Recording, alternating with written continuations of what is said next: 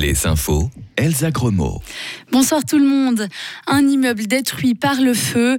Dans le canton de Berne, le lieu d'habitation en cours de rénovation a pris feu hier soir.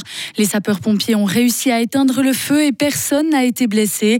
La police cantonale bernoise a ouvert une enquête pour déterminer les causes du sinistre et le montant des dégâts matériels.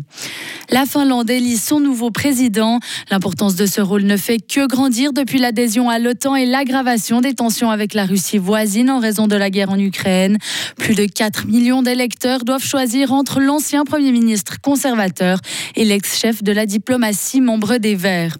Le secrétaire général de l'OTAN met en garde contre les propos de Donald Trump après les déclarations de l'ancien président des États-Unis qui a évoqué la possibilité de ne plus défendre les pays de l'Alliance dont la contribution financière est insuffisante. Il a également menacé en cas de réélection de ne plus défendre les pays de l'OTAN et a même encouragé la Russie à les attaquer. La vente d'avions de chasse américains F-16 à la Turquie a été approuvée par le Congrès américain. C'est ce qui met un point final à des mois de négociations entre Washington et Ankara. Selon l'ambassadeur américain en Turquie, le gouvernement américain avait donné le 26 janvier son accord à cette vente d'un montant de 23 millions de dollars, trois jours après la confirmation par Ankara de l'adhésion de la Suède à l'OTAN. À Rafah, la libération des otages en échange de prisonniers palestiniens est menacée. C'est ce qu'a annoncé un responsable du, du mouvement palestinien Hamas si une opération des forces israéliennes sur Rafah était lancée. 54 morts aux Philippines. Un lourd bilan suite au glissement de terrain survenu mardi après d'importantes pluies. Proche d'une mine d'or, la station de bus utilisée par les, pour les employés a été ensevelie, ainsi que 54, 55 maisons. Pardon. Dans le sud du pays, plus de 60 personnes restent portées disparues, mais les autorités locales sont décidées à poursuivre les recherches. Une attaque, une attaque contre une caserne de l'armée somalienne. Durant la nuit, 18 personnes ont perdu la vie et il y aurait 28 blessés.